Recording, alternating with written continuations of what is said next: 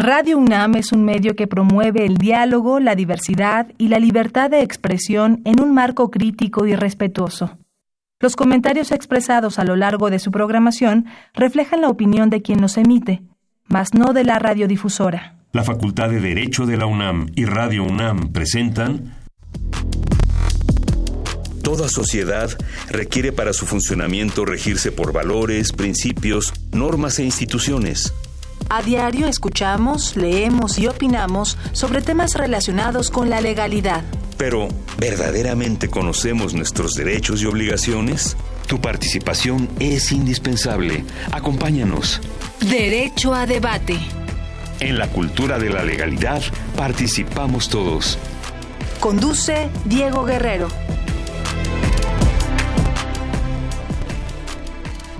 Hola, ¿qué tal? Muy buenas tardes, bienvenidos a Derecho a Debate. En la cultura de la legalidad participamos todos. Mi nombre es Diego Guerrero y como cada martes les agradecemos que nos sintonicen por el 96.1 FM Radio UNAM. Y bueno, el día de hoy me acompaña quienes son la esencia de esta universidad, Michelle Carrillo, quien es estudiante de biología. Michelle, un placer tenerte el día de hoy aquí de nueva cuenta en los micrófonos de Derecho a Debate. Muchas gracias por la invitación, un placer acompañarles. Michelle, hoy vamos a hablar sobre si los animales tienen derecho como pregunta y lo cual vamos a estar profundizando sobre el tema. Pero ¿qué sabes tú sobre este tema? Bueno, básicamente en términos generales, al respecto de este tópico podemos encontrar dos posturas, ¿no? Podrían incluso verse como contrapuestas. La primera, animalista. En ella, básicamente, eh, es una lógica de que los animales necesitan respeto porque sienten, y esto es suficiente. La otra es la ambientalista, en la que sí considera un valor inherente de los animales, pero además, em, digamos, está basada en conservacionismo y ecologismo. Sin embargo, tienen puntos en, en, común. Digamos, el objetivo es principal es disolver un poco este, esta hegemonía antropocéntrica que nos ha llevado hasta el día de hoy en una de lo que muchos expertos llaman sexta extinción masiva de especies. Sexta extinción, vaya, estás manejando varios conceptos que creo que al final del programa tendremos que reflexionar. Así es, totalmente. Y el otro es básicamente valorar y posicionar los, las necesidades y los intereses de otro, de otro tipo de organismos, esta diversidad biológica, a la par de la de los seres humanos, ¿no? No tenemos por qué preponderar al ser humano. No tenemos que por qué preponderar al ser humano. Bueno, pues vamos a hablar hoy sobre si los animales tienen derecho y vamos a escuchar las voces universitarias. ¿Qué sabe nuestra comunidad sobre el tema que vamos a abordar el día de hoy? Y regresamos a los micrófonos de Radio UNAM. No se vayan. Las voces universitarias.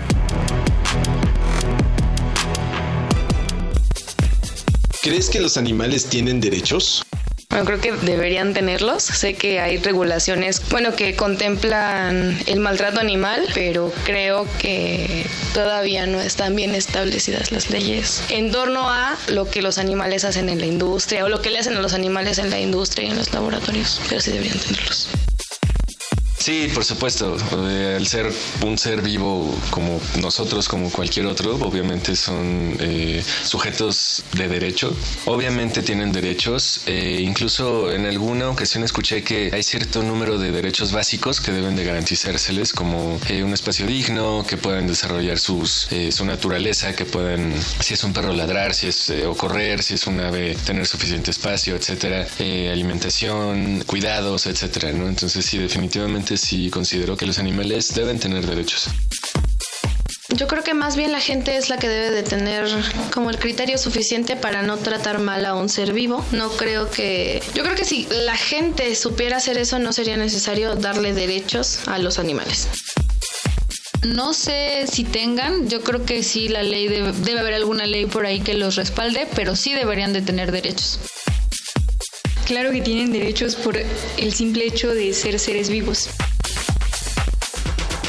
Síguenos en Instagram, Facebook y Twitter como Derecho a Debate.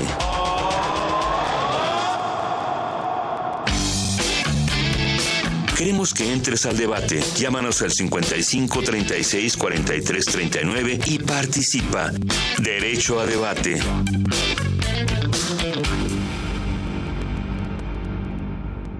Estamos en Derecho a Debate 96.1 FM. Los invitamos a que a través de las redes sociales nos hagan llegar sus comentarios. Estamos en Facebook, Instagram y Twitter como Derecho a Debate. Y bueno, estas fueron las voces universitarias. Michelle, ¿quiénes son nuestros invitados?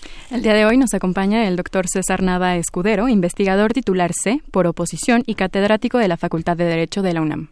Bienvenido. Gracias. gracias. por la invitación. Un placer tener el día de hoy aquí en Derecho de Debate. Gracias, claro que sí, Diego, gracias.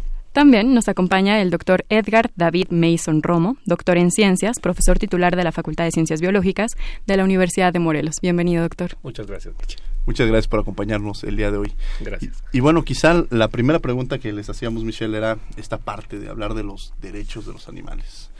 Eh, doctor César, me gustaría quizá empezar con esta parte, si podremos entender que los animales tienen derechos, porque además esa gran discusión cuando yo estaba escribiendo el artículo me decían, en las opiniones me decían, oye, no, pero no tienen derechos y, y todas están las obligaciones, o sea, esta gran discusión que ha girado, girado en torno al tema, ¿tienen derecho los animales?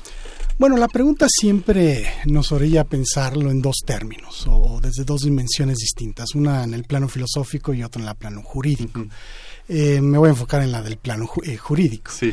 Eh, cuando nos hacen la pregunta si los animales tienen derechos o no, siempre hay que pensar que el comienzo de toda discusión en este sentido es el de determinar cuál es el lugar que ocupan los animales en el derecho. Y ese lugar es el de las cosas. Uh -huh. Es decir, el derecho considera y le da un tratamiento jurídico a los animales como objetos, como cosas. Entonces, mientras su estatus jurídico sea ese, eh, la respuesta es no, los animales no tienen derechos. Pero eso no significa que los animales no puedan tener claro. derechos. Claro que los pueden tener, pero hay que cambiar su estatus jurídico. ¿Qué estatus jurídico tenemos que cambiar?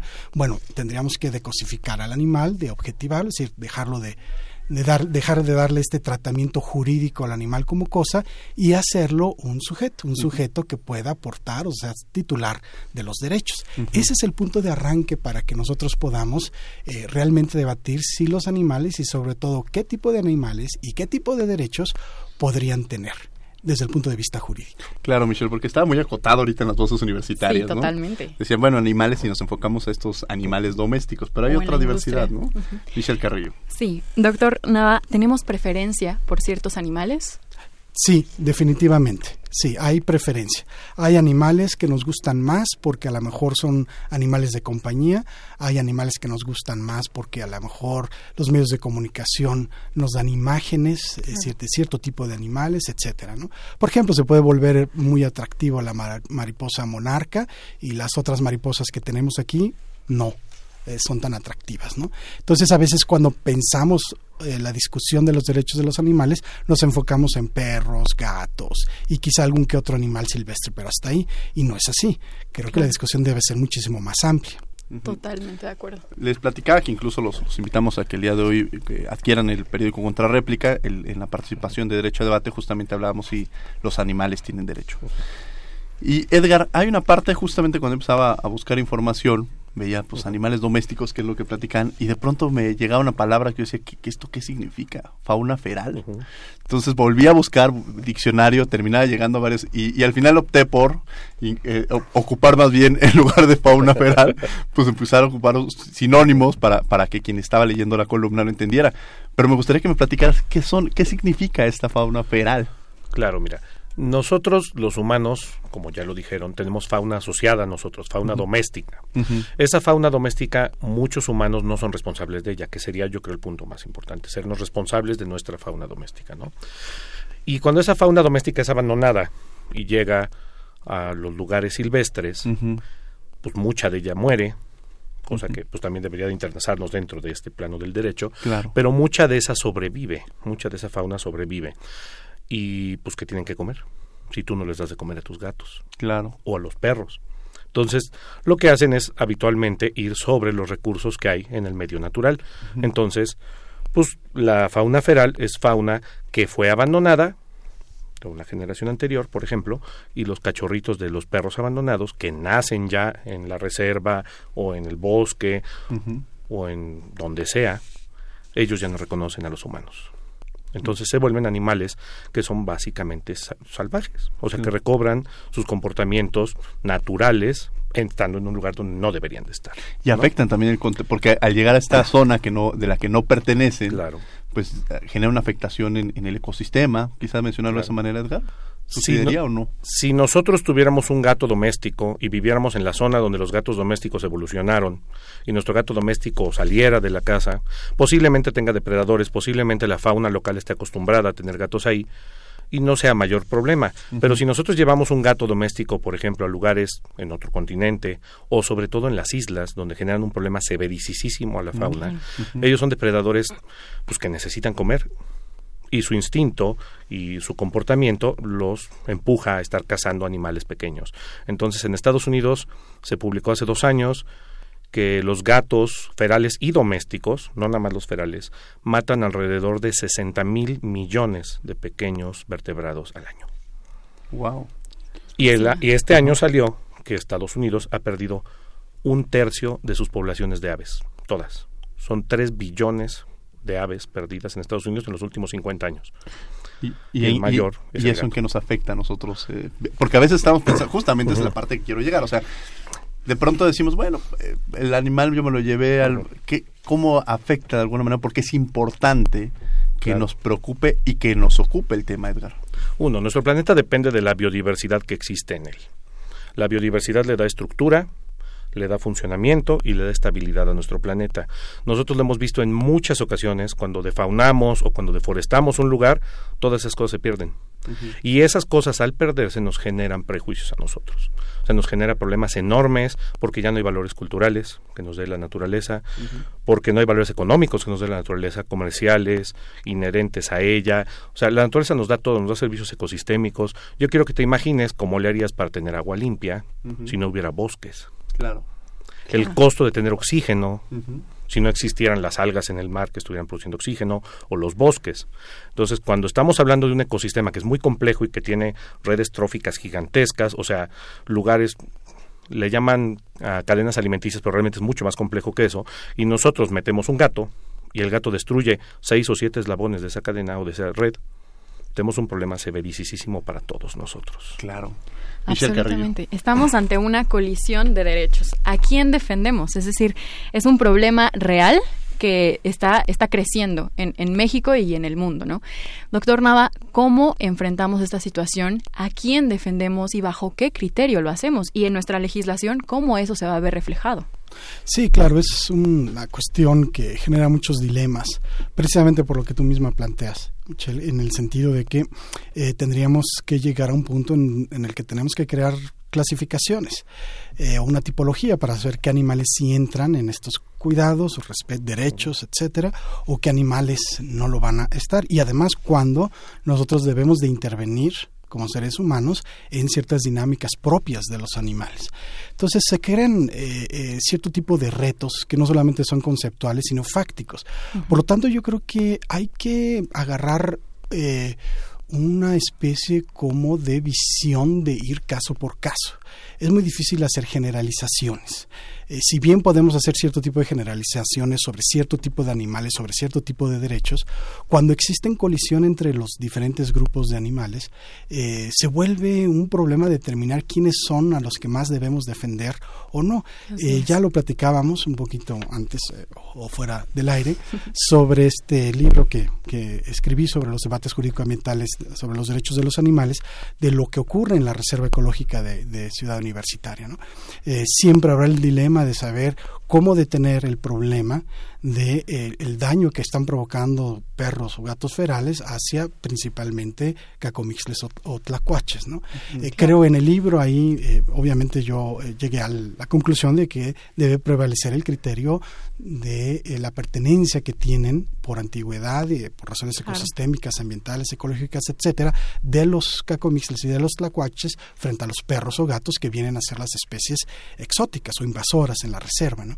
Pero es un caso particular. A partir de ese caso uno puede empezar a crear cierto tipo de eh, criterios generales. Totalmente. Toca un tema muy importante que además nos lleva a un contexto mucho más amplio. Ya no estamos hablando ni acotando perros gatos, especies exótico invasoras. Doctor, ¿qué significa estos términos? Doctor Edgar. Doctor, doctor Edgar. sí, no hay problema. Este, una especie exótica es aquella que no era de ese lugar. Ajá. Y que accidental o intencionalmente nosotros llevamos a otro lugar y acabó entre la fauna silvestre o entre pues, la biodiversidad nativa de ese lugar.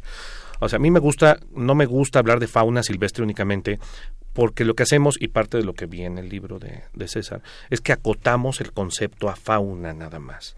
Y nos olvidamos de todo el resto de los factores que existen en el ecosistema y que son afectados por estas especies exóticas. Entonces, una especie exótica es una especie que llevamos a otro lugar. Si esa especie no es invasora, si esa especie no tiene la capacidad de mantenerse y de perpetuarse en ese lugar, se extingue y se acabó. O sea, los individuos se mueren y ya.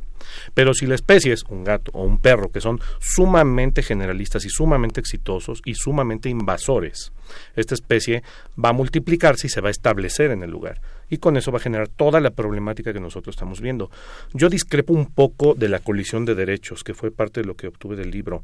Yo no creo que sea una colisión de derechos. Yo creo que nosotros estamos vulnerando el derecho de nuestros gatos y nuestros ¿Qué entendería perros. por esta figura de colisión de derechos? Para O sea, que hay, que hay una que hay una disyuntiva entre defender los derechos de los perros o de los cacomistles, por ejemplo.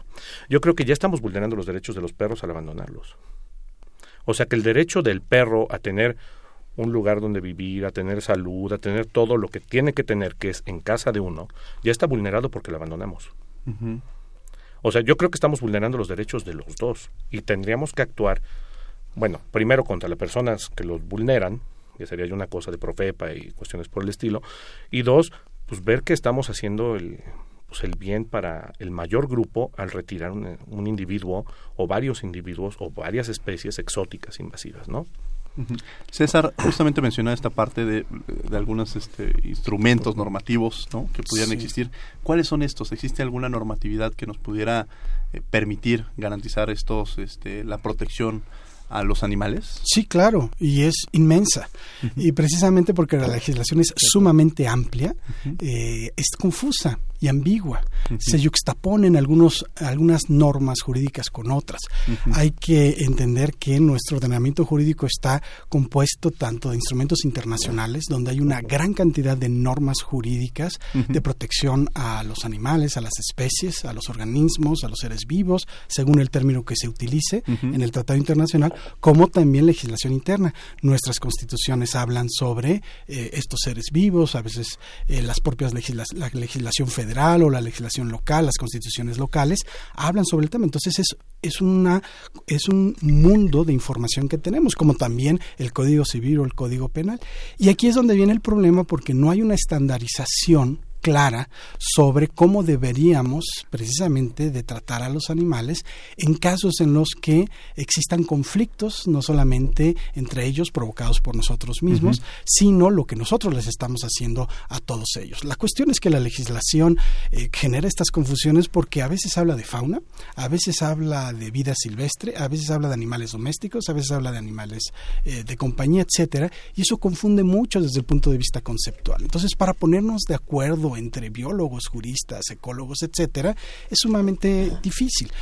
Hay que ser especialista, hay que leer muchísimo para entender cuáles son eh, las aproximaciones jurídicas. Pero desde ahorita sí podría yo sostener que en todo este cúmulo de información que tenemos, prácticamente la legislación no reconoce derechos a los animales. O sea, no hemos llegado a ese punto. Apenas quisiéramos empezar a, a tratarlo y hay algunas eh, señales de que se empiezan a hablar sobre derechos de los animales, pero de todas maneras, prácticamente todas las normas, por muy proteccionistas que sean, siguen dándole un tratamiento de cosa al animal. Es decir, nuestras leyes de, de protección siguen aplicando normas eh, relativas o relacionadas al patrimonio, los seguimos viendo como bienes, muebles o inmuebles, y por lo tanto hablar de derechos solamente se va a lograr a través de la descosificación y aceptar que pueden tener derechos. Entonces, tenemos muchos tratados internacionales, tenemos leyes federales. Así es. En el ámbito local también existen, quizá algunas más progresistas que otra. Incluso veía que la Constitución de la Ciudad de México lo contemplaba en una figura, en algunos artículos, ¿no? El Sí, tema, pero sí. Mira, la Constitución de la Ciudad de México lo contempla, pero los párrafos relativos, eso es un mar de confusiones, no está muy claro. Creo que los que redactaron la Constitución no quisieron entrarle de lleno al tema. Pareciera que sí sugiere que tienen derechos, pero en realidad no. Tenemos que hacer una serie de eh, cálculos y reflexiones para que de una norma se infiera que algunos animales si pertenecen a un ecosistema, entonces van a tener derechos, y eso es sumamente confuso pero al mismo tiempo la legislación sobre bienestar animal en el país eh, se repite mucho, es decir, pareciera que un Estado le copia al otro y se van copiando. Entonces, en ese sentido, hay muchos conceptos que están eh, generalizados desde el punto de vista del bienestar animal. Pero si de ahí tras, nos vamos a constitución o a vida silvestre o a otras leyes que pudieran sanidad animal, por ejemplo, ahí es donde viene muchísimo la, la confusión. Y hablando de derecho comparado, ¿existe alguna... Eh, legislaciones que pudieran mencionar como, eh, como modelo en algunos otros países en los cuales sí se garanticen o se vean mucho más allá que, que objetos de alguna manera o de bienes? Claro, por supuesto, mira, yo creo que los, los países que más están dando la lucha en este sentido y que empiezan a hacer cambios en su legislación para aproximarse a esta idea que yo planteo que es la de cosificación animal, sin duda es la legislación en Alemania, en Suiza, en Austria, y España también está avanzando, ¿no? El propio Reino Unido tiene algo. Pero Alemania y Suiza están, Austria están, eh, los tres países están marcando pautas, porque por lo menos ya en su legislación empieza a haber una tendencia a ya no tratar al animal como una cosa. Entonces lo empiezan a describir como la no cosa. Pero muy bien, si el animal es una no cosa, el abogado se ve obligado a preguntarse, bueno, si no es cosa, entonces ¿qué es?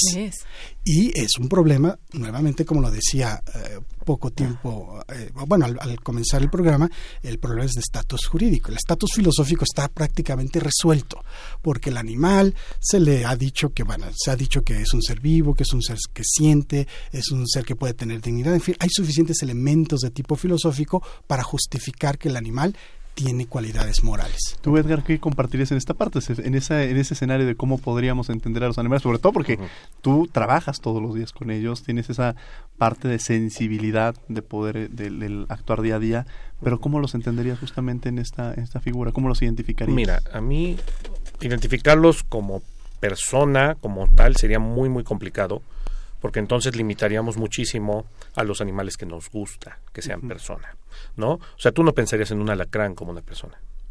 Y yo te puedo decir, bueno, hay alacranes en peligro de extinción que tenemos que proteger. Y que son necesarios. Y que son necesarios. O sea, que los veríamos como Que son parte de la biodiversidad y que es importante mantenerlos, ¿no? Entonces, por ejemplo, yo te puedo dar un, un ejemplo de esto.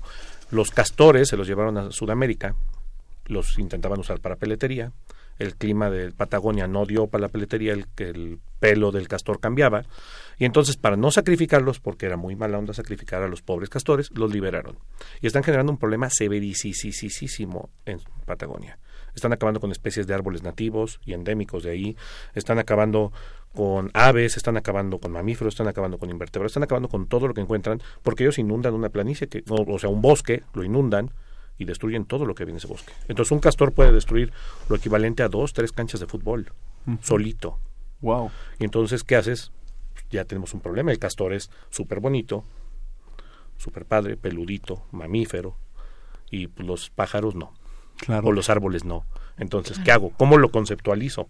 ¿No? Tendríamos que meter la diferencia entre exactamente ese concepto, especies exóticas e invasivas y especies nativas, O sea, las especies que son de ese lugar y que tendríamos que proteger. Y yo creo que hay mucho sesgo, en gran parte porque, y me daba cuenta con las referencias del libro de César, porque hay muy poquitas referencias de biólogos. Sí, totalmente. La inmensa mayoría de las referencias son o de filósofos o de abogados.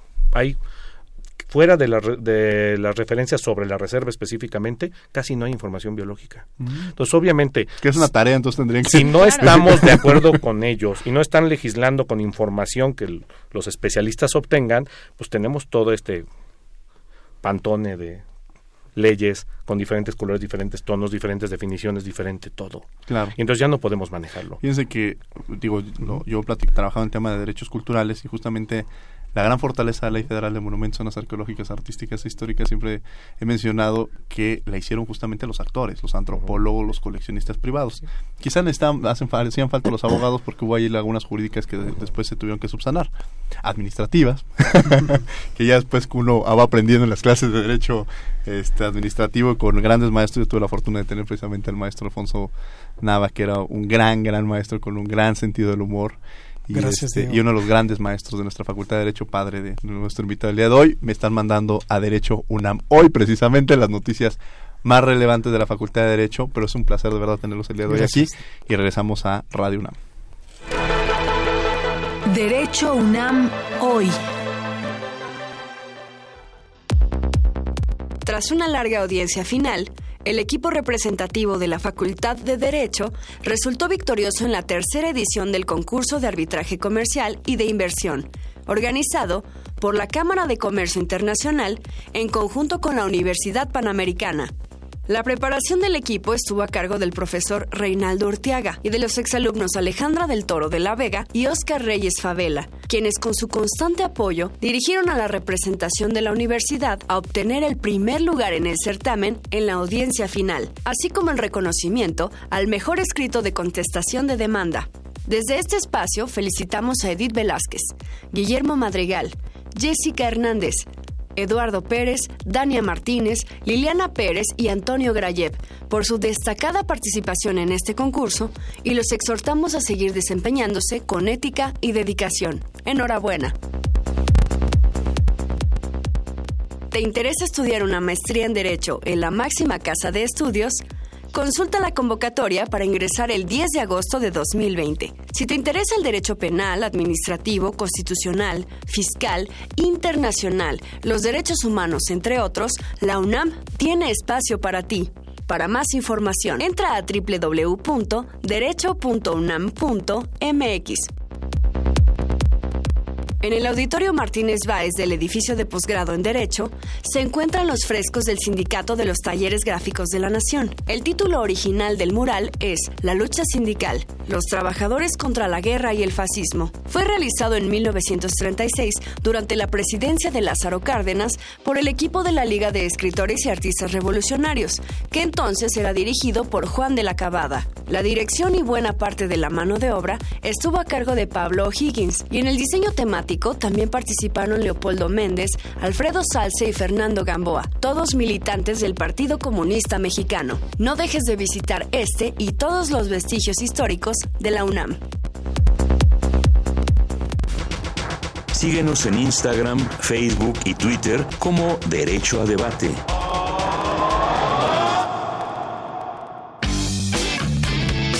Queremos que entres al debate. Llámanos al 55 36 43 39 y participa.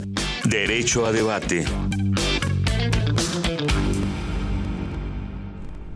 Estamos de regreso a los micrófonos de Derecho a Debate. En esta ocasión estamos hablando acerca de los animales tienen derechos y para este tema nos acompaña el doctor Edgar David Mason Romo y el doctor César Nava Escudero. Doctor Edgar, me gustaría preguntarle, ya hemos comentado qué está fallando a nivel legislativo, pero como científicos, ¿qué estamos haciendo mal? ¿Qué está sucediendo que no nos estamos dando a entender o que no estamos comunicándonos de la mejor manera? A ver, la mayor parte de los científicos no biólogos trabajan, como decíamos hace rato, encerrados en un laboratorio haciendo cosas como más teóricas o haciendo experimentos.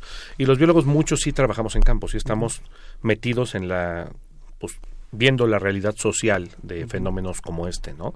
El problema es que no estamos comunicando bien lo que necesitamos y lo que necesita el medio ambiente sobre este tipo de interacciones y no estamos comunicando con los con los abogados tampoco ni con los factores que hacen las leyes, ni con los políticos, ni con nada. Y yo sé, lo entiendo, lo platicamos hace rato, es muy complicado hacer esa interacción, ¿no? Pero sí es necesario hacerla, porque muchas veces nosotros estamos atados de manos, porque la sociedad o la empresa privada o gobierno no entienden lo que queremos hacer. O sea, si yo les digo es que vamos a sacar y a eliminar los gatos de la Repsa, por ejemplo, de la, de la Reserva del Pedregal, va a haber un montón que se pongan los pelos de punta.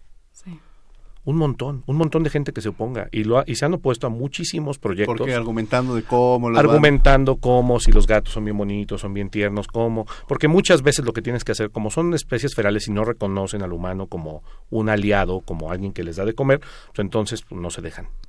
Entonces muchas veces lo que tenemos que hacer es sacrificarlos, ¿no? Y lo hemos visto, o sea, México es de fue de los pioneros en eliminar, por ejemplo, fauna exótica en islas, que es donde causa mayor problema porque pues la isla está así de chiquita, entonces no se pueden salir. Y generan los problemas localizados mucho más fuerte. Y en México tenemos un programa en el que estábamos limpiando las islas del Pacífico, por ejemplo, del Golfo de Baja California. Y logramos limpiar 17 islas completas de toda la fauna y la flora exótica, pero para eso teníamos que ir trampear ratones, trampear gatos, ir desde avionetas disparándole a las vacas, a los burros, a los chivos, cortando árboles. Y ese programa se detuvo porque hubo gente de la bien intencionada de la sociedad civil que se escandalizó con este tipo de cosas. Nuestras 17 islas reaparecieron varias especies que creíamos extintas.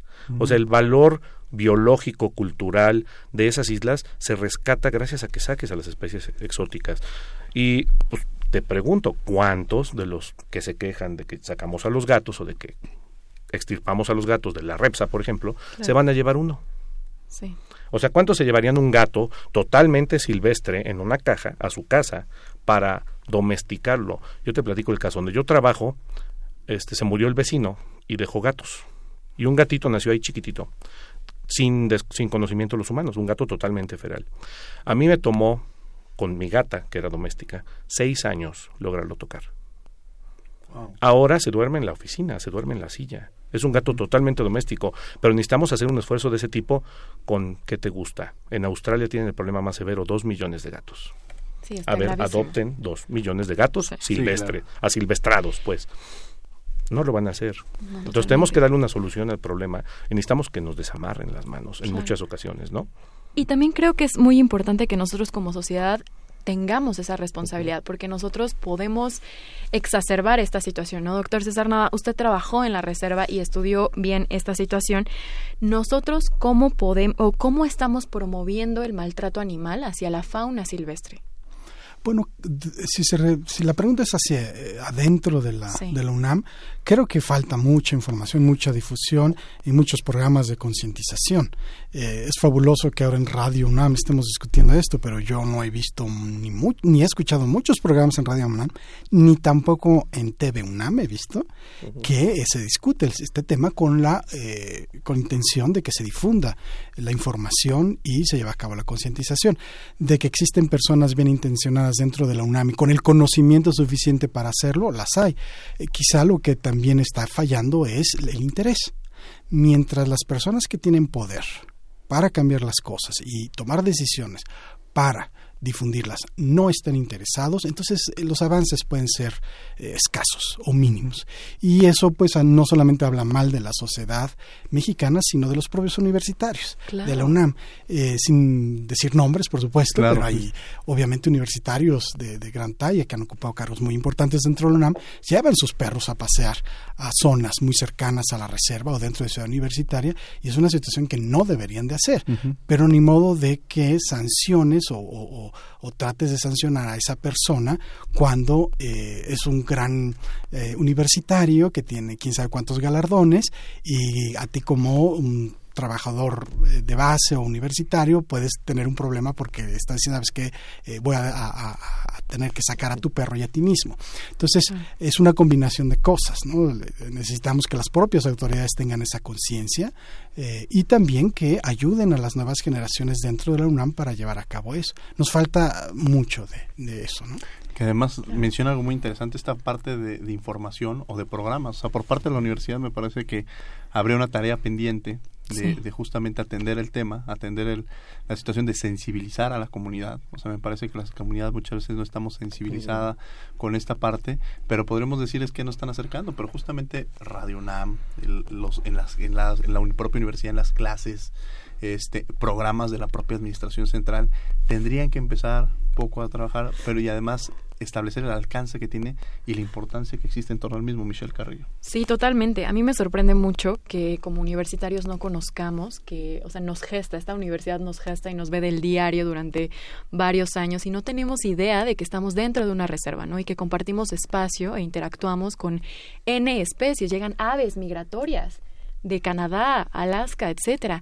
Entonces es muy importante que, que, desde aquí se empiece a gestar una cultura ambiental y que empecemos a ecosificar a los animales. Entonces, un poco en ese sentido y, un poco también en todo lo que hemos estado hablando, ¿cuáles considerarían, quien, guste responder, que son los principales retos y, aspectos a atender en nuestra legislación, pero también en, en el cotidiano, ¿no? O sea, en, la persona que nos está escuchando allá afuera, ¿qué puede dejar de hacer o qué puede hacer para no, no legitimar esta situación? Pues yo, yo pensaría que así, de bote pronto, hay tres cuestiones siempre muy puntuales que uno tiene que abordar. La primera cuestión es la concientización, por supuesto, la conciencia de toda la sociedad, de los seres humanos, de los mexicanos y las mexicanas, para entender la problemática ambiental, la problemática de nuestra relación con las demás especies. Nos está dando mucha esa información. Una segunda cuestión tiene que ver con la eh, dimensión sociopolítica y económica. Es decir, en la medida en la que no podamos eh, entender y que nuestros políticos no puedan entender la gravedad de la situación ambiental en la que nos encontramos, en la que se encuentra la UNAM y en general el país y todo el mundo, pues es muy difícil avanzar. Las cosas no se van a dar por sí solas. No es que las nuevas generaciones hayan nacido con un chip, como a veces se dice. Eso es falso, eso es falso. Personas eh, jóvenes eh, de edades eh, propias de licenciatura pueden ser tan crueles con animales como personas de 60 años. Y la tercera cuestión que poco se habla también dentro de la Universidad Nacional es la parte espiritual o la parte eh, de una dimensión un poco más, más allá de nuestra ciencia. Nuestra relación con los animales tiene que también tener ese toque espiritual, esotérico, si se quiere, de entender que son seres vivos, que hay una razón espiritual, una razón eh, poco comprensible para nosotros de por qué están aquí. Y entonces tenemos que abordar las tres cuestiones al mismo tiempo, aceptarlas, eh, no eh, discriminar ninguna de ellas para poder avanzar en este sentido. Sí, claro, el tema de la sensibilización me parece que en los universidades también las primeras edades, o sea, desde niños eh, creo que la violencia, o sea, el tema de, esta violencia exacerbada socialmente hablando, que se refleja que igual como puede lastimar un animal o a una persona, es parte, en sí es violencia, ¿no? Y eso refleja también en la medida en la que no trabajemos en estos temas, que vamos a, o sea, el tema es sensibilizar y educar, ¿no? Sí, claro, mira, ahorita que lo estás diciendo, que está tocando el, el tema, pues hemos tenido presidentes de la República que aman los toros, ¿Cómo vamos a poder transitar hacia una legislación, hacia una comprensión de nuestra relación con los animales cuando se van y se divierten viendo que eh, por sí, por el motivo principal de, darle muerte a un toro es la recreación. Y junto a, expresidentes, pues también hay eh, líderes de opinión y dueños de medios de comunicación que se divierten. Entonces, de esa manera jamás se va a poder transmitir el Y uno tiene la opción de llevar a, su hijo, por ejemplo, este fin de semana yo llevé a Emilio, a mi hijo, al, acuario, pero no lo, o sea, ah. tienes la opción de llevarlo al acuario, que disfrute, que conozca otro tipo de especies, o tienes la opción justamente de ese domingo utilizarlo y llevarlo a los toros, y es la imagen que tiene y es al final del cuento como va creciendo y ahí se va construyendo esa violencia social de la que estamos hablando. Michelle Carrillo. Claro, que tocaste también, eso es todo un tema, la conservación ex situ, ¿no? O sea, conservación fuera del ecosistema, sino en centros, por ejemplo, zoológicos, acuarios. Edgar, en este sentido, ¿Cuál es tu postura al respecto? Porque también, o sea, uno pensaría que le, apuestas a la conservación de todo el ecosistema, favoreces a las comunidades que ahí habitan, no tienes estas incidencias con especies exótico-invasoras, pero creo que nuestro chip también está un poquito sesgado al respecto, ¿no? Queremos a fuerza extraer queremos tener cerca, a la mano, en estos sitios que a veces no, no será el caso del acuario, pero sí será el caso de otros que ocurren negligencias y también eso es una violación al derecho a los animales. Mira, los zoológicos, los acuarios, los jardines botánicos y todos esos entes que existen tienen dos opciones. La primera opción es, como hay muchos zoológicos, traer leones, tigres, cebras, exhibirlos y ya no hacer nada para la conservación que pasa en algunos zoológicos en algunos lugares, ¿no? Pero hay otros zoológicos y hay muy buenos ejemplos aquí en la Ciudad de México, específicamente hay dos o tres ejemplos, Chabutepec, los coyotes, que están dedicados a la conservación en mucho. O sea, ellos lograron la reintroducción del lobo mexicano. Ellos son los que logran reproducir el lobo mexicano. O sea, no Entonces, el zoológico los zoológicos no son un agente per se malo. ¿Estamos de acuerdo? El, el zoológico es, yo creo que es la última opción, o los acuarios son la última opción. Cuando ya no hay hábitat donde vivan, o el hábitat está degradándose tan rápido, por especies introducidas, por pérdida de hábitat, por sobreexplotación, por contaminación, por enfermedades, por lo que tú quieras, no nos queda de otra más que ver los zoológicos. Si Chapultepec no existiera y los coyotes no existiera, no habría lobos en México ya. Como no los hubo desde los años 70, o sea, duraron 30, 40 años sin haber lobos en México. Entonces, un zoológico puede tener una visión de conservación bien importante y una función súper importante, pero necesitamos tener reglas claras, que yo creo que es lo súper importante aquí, junto con los abogados. Tener reglas claras, tener legislación clara sobre qué se puede, qué se debe, qué es crueldad, qué no es crueldad en animales y qué y qué es lo necesario, aunque pues a veces no nos gusta. O sea, a mí como biólogo no me gusta sacrificar un animal, pero sé perfectamente que si es una especie exótica, lo siento. O sea, o una planta, por ejemplo. o sea, allá en Cuernavaca tenemos un problema severísimo porque Cuernavaca es un jardín. Entonces van y siembran lo que se les antoja. Y cuando de repente uno dice, es que hay un eucalipto enfrente de mi casa y es un riesgo enorme porque pesa 400 toneladas, se va a caer encima de mi casa y tiene unas raíces chiquititas, lo voy a quitar. Entonces van los ambientalistas y se amarran al eucalipto, que viene de Australia, y que es una especie igual de exótica que los gatos en el pedregal, e igual de dañina que los gatos en el pedregal. Entonces necesitamos un instrumento legal que nos proteja junto con esa concientización para que la gente sepa que el sembrar cualquier árbol no es cualquier cosa que el llevar cualquier animal a cualquier lugar no es cualquier cosa. Y yo estoy convencido que el gobierno necesita entenderlo, que la sociedad civil necesita entenderlo y que la iniciativa privada necesita entenderlo. Claro. Específicamente, ¿no? O sea, el que nosotros tengamos una, una especie exótica, aunque sea, por ejemplo, muy bonita, yo estaba viéndolo de un proyecto con langostas azules, que son australianas. Y son súper bonitas, son animalitos de este tamaño, súper azules, bonitos, con las que las rojas. Y son de las especies exóticas invasoras más terribles en cuerpos de agua dulce que hay en el mundo. Y tiene invadido todo y acaba con montones de especies. Wow. Y la empresa dice, bueno, pues es que se ven bonitos. Claro. Nuestra prioridad no es sacarlos.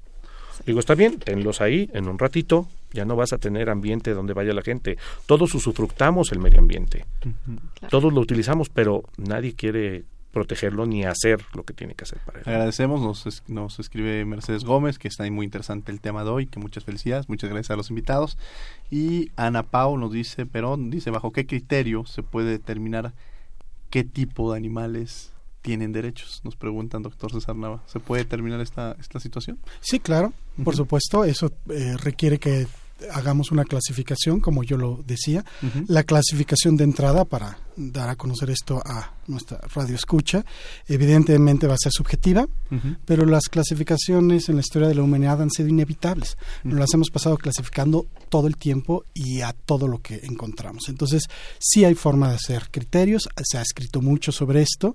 Eh, una de las de los posibles criterios, voy a dar dos o tres ejemplos, es la capacidad mental o de raciocinio que tengan. Otra puede ser la cercanía de eh, genética que tengamos con algún animal y así poco a poco vamos discriminando quiénes sí pueden entrar o quiénes no. En, en, materia de derechos de los animales siempre ha sido muy famosa, muy famoso el criterio de que solamente entran, los mamíferos. Eh, y a veces dicen, bueno, mamíferos y vamos a meter también aves, ¿no? O algunos vertebrados por ahí que... Bueno, eh, pero sí hay clasificaciones. Claro, es subjetiva, puede ser discriminatoria, por supuesto, pero la teoría de los derechos de los animales nunca nunca se construyó para hablar de todos los animales se construyó o se ha venido construyendo para incluir a ciertos animales, porque no podemos incluir a todos los animales. ¿Y por qué no podemos incluir a todos los animales? Porque nos falta mucha información científica todavía para poder justificar éticamente y moralmente por qué un mosco podría entrar dentro de la teoría de los derechos de los animales. Entonces, sí hay criterios muy específicos, digamos que hay incluso hasta tablas. Obviamente los más fáciles de asignar o adscribir derechos son todos los primates, bonobos, chimpancés, etcétera, y de ahí siguen delfines, elefantes. Los perros, para decepcionar a los que aman a los perros, pues no están en la, en la tabla más alta para escribirles derechos, pero por ahí andan en tercer o cuarto lugar. Entran también conejos y otros más. Pero claro que sí, sí, tenemos, sí se puede hacer y hacia allá va, es una tendencia y está aceptado por la doctrina que este tipo de criterios. Muy, muy interesante, la verdad es que hablar sobre esto, Michelle, la verdad. Y además yo sí que pondría sobre la mesa justamente estamos diciendo que se, se, requiere hacer este trabajo, pues yo más bien nos comprometería a los dos a que empezáramos desde la Facultad de Derecho, haría esa invitación a que creáramos alguna especie de curso, diplomados, alguna actividad que nos, nos permitiera justamente en esa responsabilidad social. Que parte de, de, de, lo que ha fallado también es la comunicación y esta, y esta tendencia a quedarnos en, nuestro, en nuestra área, ¿no? en lo cómodo, pero no establecer puentes de comunicación entre otras disciplinas que, que finalmente nos van a permitir tener un trabajo más robusto. Me gustaría preguntarte, Edgar, ¿cómo ves el escenario? Eh, la más humana, ¿cómo ves el escenario futuro? Híjole, yo creo que no hay tono de negro suficientemente descriptivo para este escenario. O sea, el escenario es muy, muy malo. Y el escenario es muy malo porque estamos sentados en muy malas bases. Este, nosotros en México tenemos por ejemplo, la Conavio, que genera un montón de información, que genera información única, que no tiene Estados Unidos, que no tiene nada centralizada en la Conavio. Tenemos muchos organismos que lo hacen, pero la base de la comunicación con la sociedad no es la adecuada para ese tipo de cosas. Mientras nosotros estamos intentando remar en contra del mar, toda la marea va para el otro lado. Entonces nosotros queremos proteger a la biodiversidad y pues ellos quieren dinero, o quieren más carreteras, o quieren más refinerías, o quieren lo que tú desees, ¿no? Entonces el escenario no es no es muy halagüeño. Hay mucha gente que estamos trabajando y estamos trabajando muy duro desde el derecho, desde la biología, etcétera, pero sí necesitamos una mejor conjunción, necesitamos una mejor comunicación para que la sociedad en su conjunto, que yo creo que ya empieza a cambiar, esta generación viene muy distinta, empiezan a exigir este tipo de cosas, este tipo de, cuidado ambiental, pero necesitamos darle la base científica sólida que necesita esto, que es exactamente lo que, lo que yo quería platicar de lo que decía César. O sea, el, el que nosotros le demos derechos solo a los mamíferos y en ciertas categorías verticales, lo vuelve realmente un privilegio. Los mamíferos somos 6.400 especies en el mundo contra las dos millones de especies que existimos en el planeta. Entonces, sí, yo creo que el, que el criterio para definir quién debe tener derechos o no, muchas veces está sesgado porque la base de ese criterio está generada por filósofos, por gente a la que le gustan los animales mamíferos, por ejemplo, a mí me encantan, yo trabajo con mamíferos, pero que desconocen de los otros grupos. Entonces sí necesitaríamos sentar una base mucho más amplia donde se pudiera hacer algo mucho más incluyente, ¿no? Para eso. Y me gustaría que algo traiga ahí, y también le preguntaría al doctor este, César, otra, digo, en esta parte del debate, sobre qué hacer, por ejemplo, cuando sabemos que hay un maltrato hacia un animal, o sea, si existe algún procedimiento que yo, lo que decía, a ver, llevas a tu perro y de pronto hay una, si quizá el trabajador de la universidad no podría hacer, pero algún sujeto podría hacerlo, o clásico que vemos que un animal está amarrado, el, clásico perro en la azotea que no ha comido en días, o que, o sea, ¿hay algún método de sanciones o se queda nada más en el aire? Y, además, después de contestar esta contrarréplica de lo que decía Edgar, ¿no? bueno, para, para hacer un, una breve paréntesis, cultural informativo. Yo eh, tengo a mi cargo la coordinación de un curso, precisamente un curso taller que se denomina Derecho Animal y Derechos de los Animales y en ese curso taller precisamente discutimos estas cuestiones, así que de paso los invito a todos para que vayan y lo tomen. Vamos ya por la segunda edición en este año precisamente en la UNAM, no en la Facultad de Derecho, pero sí en pero lo vamos a robar entonces a la facultad para que lo Pues adelante, yo con gusto este, hacemos un segundo curso, un paralelo también a, jurídicas o unimos esfuerzos para hacerlo como sea, ¿no? Y ahí discutimos estas cuestiones en efecto, ¿no? Eh, creo que la lógica es discutir cuál es el fin último, el propósito último de eh, crear una teoría de los derechos de los animales que va enfocada a, mayor protección. Eh, el día al día, el caso al caso, bueno, pues sí, hay que ir a las procuradurías, hay que ir a los, hay que ir con las instancias para resolver algunos problemas, pero la esencia creo que está ahí. que es la de seguir incrementando la idea de no violentar a los animales. Esa es la idea. Vamos a un corte, vamos a Descubriendo tus derechos y regresamos a los micrófonos de radio. No, se vayan que el tema está muy, muy interesante. Descubriendo tus derechos. Derecho a la igualdad y no discriminación por cuestiones de género. Al dictar las leyes, quien legisla debe evitar situaciones de discriminación y debe verificarse que tanto hombres como mujeres tengan las mismas oportunidades y posibilidades para la obtención de resultados iguales. La discriminación por género puede ser de manera directa, por ejemplo, cuando la ley da a las personas un trato distinto, e indirecta cuando las leyes, políticas o prácticas aparentan ser neutrales, pero impactan en el ejercicio de derechos de ciertos grupos de personas. Escuchas Derecho a Debate. La última y nos vamos.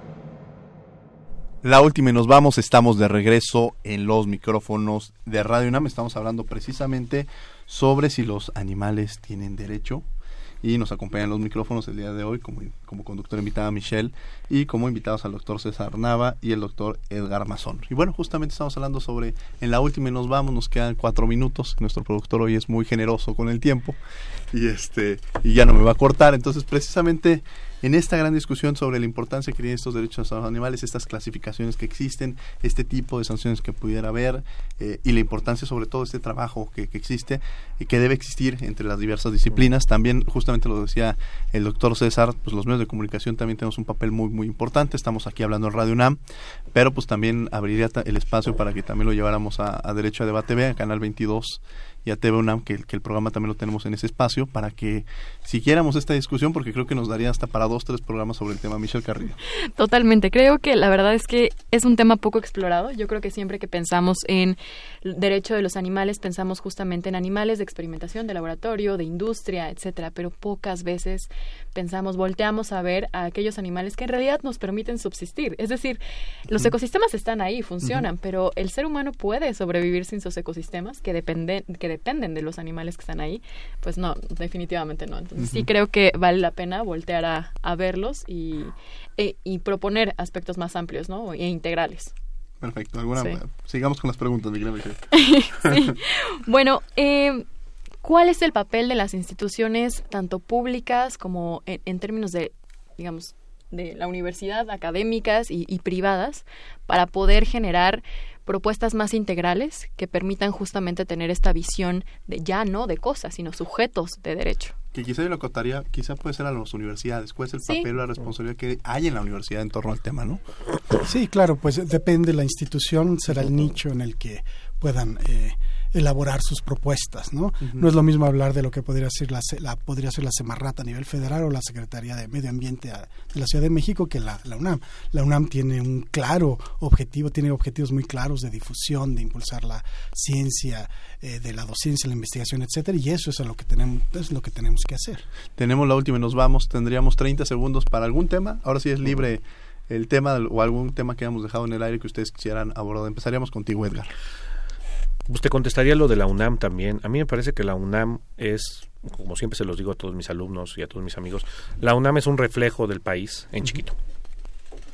Tiene sus propias leyes, es autónoma, tiene una reserva adentro, tiene un conjunto de humanos, somos muchísimos, y yo creo que podría ser la punta de lanza para iniciar este tipo de cosas, y deberíamos de serlo, uh -huh. para entender que el convivir con una reserva relativamente pequeña, como es el Pedregal, nos permitiría con la REPSA entender todos estos procesos y ayudarnos a estas especies exóticas y a entender entre los universitarios para poder difundir esto hacia el resto del país.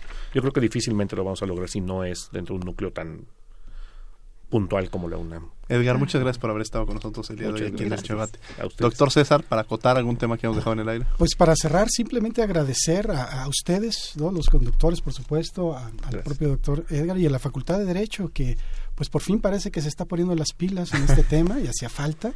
Eh, y qué bueno que se hace, invitar nuevamente, reiterar la invitación al curso de Derecho Ambiental y por supuesto pedirles a ustedes conductores que tienen el, el poder de los micrófonos que eh, continúen con el tema, no lo uh -huh. dejen y lleven el tema, eh, de ser posible, a muchos otros programas y a otras instancias. No, pues yo, yo, los comprometeré a los tres para que hablemos sobre el tema. Michelle Carrillo. Sí, totalmente. Bueno, tenemos un compromiso con, con los ecosistemas, la verdad. Tenemos una obligación con la fauna silvestre y se lo debemos, la verdad. Creo que es importante que como sociedad dejemos de pensar en, en lo chiquito y aprendamos a pensar en lo integral y también entender que la, la interdependencia de los derechos de, de los, de la, del ambiente también está vinculada con los derechos humanos. Entonces, tener conciencia de eso. Muchas gracias, Michelle, por haber estado con nosotros. Desde luego, pues los invitamos a que nos sigan en los martes a las 10 de la mañana por Canal 22, estamos como Derecho a Debate B, y también la columna en eh, Contrarréplica, que abordamos los temas que tocamos en los diversos programas, para que también la sigan. Agradecemos, desde luego, a la Facultad de Derecho y a Radio UNAM en la asistencia Agustín Mulía, Elías, el, Elías Hurtado, Lorena Redondo, en la redacción y voz de las notas, Ana Salazar, coordinación y difusión, Yanis Hernández. Yo quiero cerrar rápidamente también para agradecerle a Valeria que ya no está con nosotros, pero que este siempre nos, apoyó y nos brindó todo su, su, dio mucho en este programa. Entonces, pues bueno, ya está en otras actividades, pero mil, mil gracias Valeria por, por, por ser parte de Derecho a Debate. En la producción, Paco Ángeles. Y no olviden que nos escuchamos de ley todos los martes. Esto fue Derecho a Debate. Por hoy concluye la discusión, pero no se pierdan el próximo tema en Derecho a debate. En la cultura de la legalidad participamos todos.